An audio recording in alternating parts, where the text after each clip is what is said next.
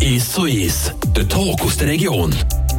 Ja, und bei mir zu Gast heute Mittag der Matteo Scherer González. Er kommt aus Kerzes, geht eben als Gymnasium Kirchfeld zu Bern. Und äh, wir reden über seine Maturarbeit, weil das ist sehr, sehr interessant. Und sogar hat die Maturarbeit oder er eben geschafft, in Final zu kommen von Jugendforschung. Über das würden wir dann noch reden. Es geht um künstliche Intelligenz, beziehungsweise mit künstlicher Intelligenz Hirntumore kennen. Ist so ist. Ich wünsche einen guten Tag, Matteo. Herzlich willkommen bei Radio FR. Merci vielmals. Wenn ich sage, mit künstlicher Intelligenz Hirntumore erkennen, wie muss man das sich vorstellen? Also künstliche Intelligenz ist eigentlich nichts mehr als eine sehr, sehr komplizierte Mathformel. Also äh, ein einfaches Beispiel ist irgendwie, wenn man, man hat eine Input-Variable, eine Output-Variable. Und man, das künstliche Intelligenz in meinem Fall sucht Korrelationen zwischen diese zwei. Also in meinem Fall ist es, die Daten bestehen aus Bilder, es sind MRI-Bilder, ähm, es sind äh, nicht nur T1-weighted, sondern auch T2-weighted äh, MRI-Bilder und noch der entsprechende Label. Also es, es ist ein Labeled Dataset und das bedeutet, dass jedes Bild hat eine Bezeichnung und diese Bezeichnung ist entweder hat es einen Tumor oder es hat keinen Tumor. Und die Idee ist, ähm, man füttert dieses Modell mit eine enorme Menge an Bildern, in meinem Fall waren es 3000. Und dann lernt es aus diesen Bildern zu erkennen, was ein Tumor ist und benutzt die Information, dass es aus diesen, aus diesen enormen Datenmengen bekommen hat und die dann in ein Bild zu identifizieren. Wir werden da noch ein bisschen näher hinschauen. Vielleicht noch ein bisschen zu dir als Person. Du wohnst in Kerzas, bist 20 Jahre alt. Ja. Was hast du so für Hobbys? Also ich bin neben äh, Matura und so. Ja. Bogenschießen mache ich recht gerne. Warum gerade das?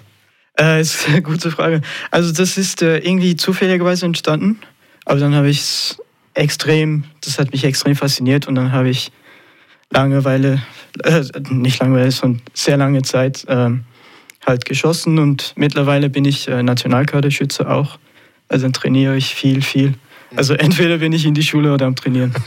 Und wir sprechen ja bewusst jetzt auf äh, Hochdeutsch, weil du bist ja, du wohnst nicht äh, dein Leben lang schon in Kerzas. Nein, also ich bin in Mexiko geboren und dann von Mexiko bin, sind wir hierher gezogen.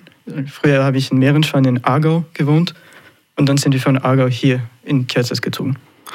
Und eben dein, äh, deine Maturarbeit stelle ich mir sehr komplex und kompliziert vor. Wie bist du überhaupt auf dieses Thema gestoßen, dass, dass du gesagt hast, ich möchte in meiner Maturarbeit zu diesem Bereich etwas dazu machen? Also ich wollte immer was mit künstlicher Intelligenz machen. Also es war mir klar, dass es mit künstlicher Intelligenz zu tun hat, weil ich finde, künstliche Intelligenz ist ein Thema, das die Gesellschaft sehr, sehr viel befassen wird. Weil es gibt keinen anderen Weg, weil je mehr Daten erzeugt werden, und es werden häufig mehr und mehr Daten erzeugt, je besser diese Modelle werden. Und das ist wie ein Kreislauf. Die Modelle werden besser, die werden mehr eingesetzt, es wird mehr Daten erzeugt. Und es gibt keinen anderen Weg, als sich mit diesem Thema zu beschaffen. Weil vieles in der Gesellschaft wird dann von diesen künstlicher Intelligenz bestimmt. Und deshalb wollte ich mich unbedingt in meiner Arbeit, mich mit diesem Thema vertieft einzusetzen, weil es ist nicht ein einfaches Thema, das man in einem Tag verstehen kann. Und ich, ich kann auch ehrlich gesagt sagen, dass ich nichts komplett verstanden habe. Da, da muss man jahrelang studieren und da, da gibt es immer was zu lernen. Wie viele Jahre setzt du dich bereits mit der künstlichen Intelligenz auseinander? Also ich, ich habe vor, Data Science äh, zu studieren. Also ja, ich nehme an, eine Weile lang. Und äh, wann hast du das Interesse dazu bekommen? Wann, wann hast du gemerkt, hey, das fasziniert mich? Ich habe in den Nachrichten vor ein paar Jahren ist ähm, ein Modell von Google, ähm, es heißt AlphaGo, heißt es. Hm. Und das hat einen der besten Go-Spieler der Welt besiegt. Und das ist eine rechte Leistung, weil Go ist eigentlich noch komplizierter als Schach. Also die hatten schon mit ich glaube, es heißt Alpha Zero, hatten die den Schachweltmeister Gary Kasparov besiegt. Und jetzt noch im Go, was noch komplizierter ist, auch. Und mittlerweile haben sie auch das Protein Folding, ähm, AlphaFold, noch äh, dazu geschafft, dass die Proteinfaltung vorhersagen kann, was eine enorme Revolution äh, entsprechen wird. Also das, grundsätzlich durch Nachrichten habe ich mir aufs Thema. Mhm. Und eben künstliche Intelligenz, äh, man stellt sich vielleicht auch so ein bisschen wie ein Film vor, einen Roboter, den man plötzlich zu Hause hat, geht einkaufen, kochen oder was auch immer, äh, in den Fahrzeugen, Autos, die irgendwann mal von alleine fahren. Und du hast jetzt dich ähm, so ein bisschen auseinandergesetzt, sehr intensiv mit äh, künstlicher Intelligenz. Bereich Hirntumor erkennen. Warum genau so im medizinischen Bereich? Äh, grundsätzlich in der, in der Schule mussten wir ein äh, Betriebspraktikum, heißt es, absolvieren. Und dort ging es darum, zwei Wochen lang in irgendeiner Firma oder ein Labor zu arbeiten. Und dann habe ich mich zwei Wochen lang in ein äh, Institut for Oncology in, äh, bei der Inselspital in Bern, mhm. äh, bin ich dort fürs Betriebspraktikum gewesen. Und ab dem Moment wusste ich, ich muss was mit Tumoren machen. Und das war genau die perfekte Kommission, weil dann habe ich Teile der Biologie, weil mich Biologie auch sehr interessiert, und noch mit Informatik, künstliche Intelligenz, Mathematik. Also das war wie der perfekte Zusammenmischung aus meine, allen meinen Interessen. Was war schwieriger, schwieriger, die Arbeit mit dem Hirntumor sich auseinanderzusetzen oder das mit der künstlichen Intelligenz? Also das mit der künstlichen Intelligenz fand ich bei Weitem anspruchsvoller, weil das Problem ist, künstliche Intelligenz, vor allem diese neuronalen Netzwerke, haben so den Blackbox-Ruf. Also das heißt, man gibt, dies, man gibt es die Daten und hat keine Ahnung, wie oder was es macht, aber es macht das Richtige. Und das ist eben das Problem, weil wenn man nicht sicher sein kann, auf was es schaut, was genau ist, also man wird nie genau sagen, das ist, was es macht, aber man kann mit gewissen Tests eine Ahnung bekommen, ob es das macht, was es tun soll. Und das, ist, das war mir sehr wichtig in meinem Paper, weil ich wollte nicht, ich habe das trainiert, das hat diese Daten bekommen, hat diese Resultate rausgespuckt, fertig. Ich wollte tiefer und ich wollte vor allem schauen, dass es auch auf die richtige Weise die Tumor erkennt. Weil ich habe, ich habe dem Modell ja nicht gesagt, das ist ein Tumor. Das findet selber heraus. Und wenn es blöderweise irgendwelche Korrelationen gibt, die nicht mit Tumoren zu tun hat, wird es ja das lernen und dann tut es ja gar nicht, was es tun soll. Es bestimmt ja nicht Tumor, sondern es bestimmt irgendeine anderen Feature in den Bildern, die gar nicht mit Tumoren zu tun hat.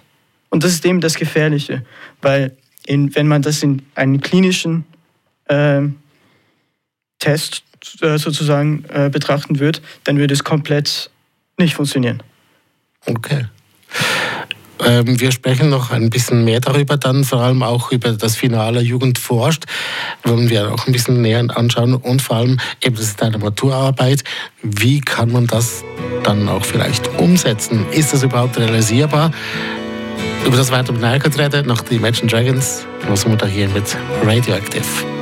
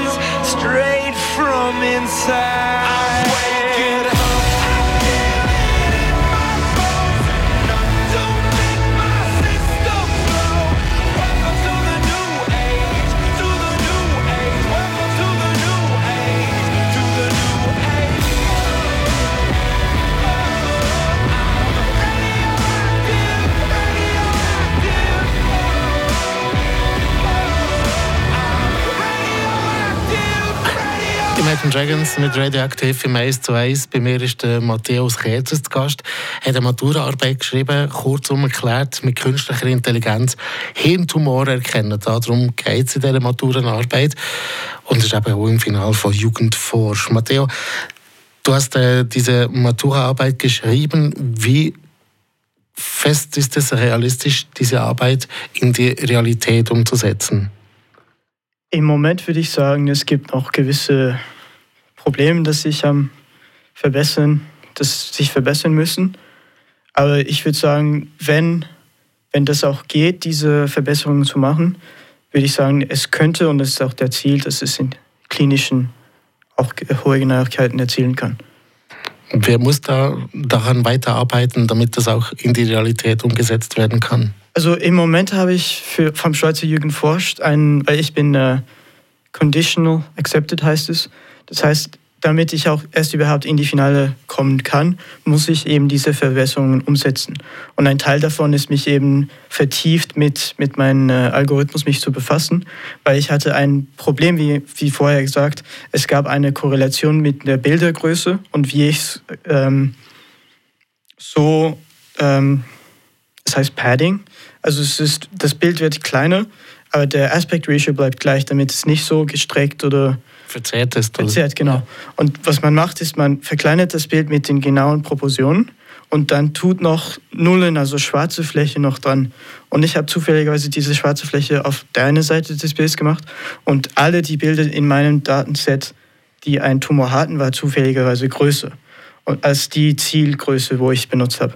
Und das heißt, dass alle diese Bilder mit Tumoren waren nach links verschoben. Und dann hat mein Algorithmus zufälligerweise das äh, als Muster erkannt. Und dann hat es einfach nur darauf geschaut, ist die Gehirn auf der linken Seite des Bilds und wenn ja, dann ist ein Tumor. Und das würde natürlich niemals in einem klinischen äh, Setup hm. funktionieren. Und deshalb muss ich erstens das mich äh, vertieft damit befassen. Zweitens muss ich auch ähm, mit der Ethik mich äh, befassen. Ich muss die ethischen, äh, ethischen Fragen von einem, was passiert, wenn das Algorithmus einen negativen False Positive, False Negative äh, Resultat sagt. Was, sind, was, was passiert dort für, für die Menschen? Könnte ein normalen Radiolog das erkennen? Mhm. Und das, also die, die sind so die Haupt... Ähm, dass ich mich jetzt bis Mitte März befassen muss. Die künstliche Intelligenz, woher weiß die, wann ein Mensch einen Gehirntumor hat?